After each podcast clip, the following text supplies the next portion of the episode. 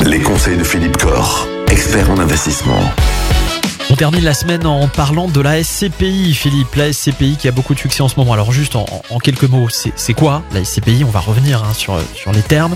Et puis, euh, est-ce que ça représente euh, aujourd'hui le placement idéal, entre guillemets? Bah, C'est un placement qui a beaucoup de, succès, hein, Donc c'est vrai que c'est pour ça que je voulais en parler un peu ce matin. La SCPI, je crois qu'il y a eu 10 milliards d'euros d'investis dans les SCPI en, 2022. Hein, je crois si je ne me trompe pas, c'est quand même assez colossal.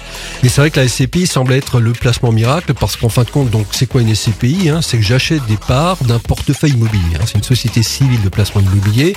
Donc à travers cette part que j'achète, eh bien je suis copropriétaire d'un patrimoine immobilier dont je ne m'occupe absolument pas. Donc d'une part, c'est une tranquillité totale.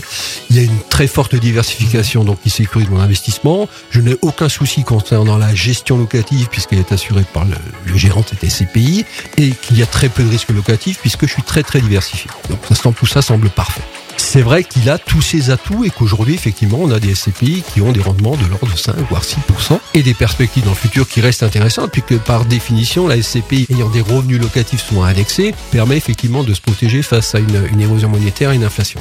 Maintenant, j'aimerais juste ce matin rappeler à ceux qui souhaitent investir dans les SCPI que les SCPI ne sont pas neutres au niveau des coûts et des frais, d'une part.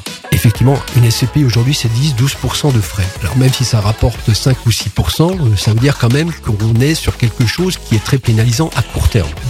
Donc une SCPI, on l'achète pour, allez, 10 ans.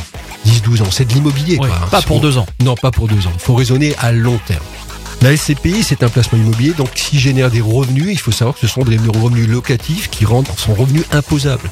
Quelqu'un qui est imposé à 30%, eh il va payer 30% d'impôt sur les loyers qu'il va toucher, plus les contributions sociales au taux de 17,2, donc 47% d'impôt. Il faut en être conscient aussi.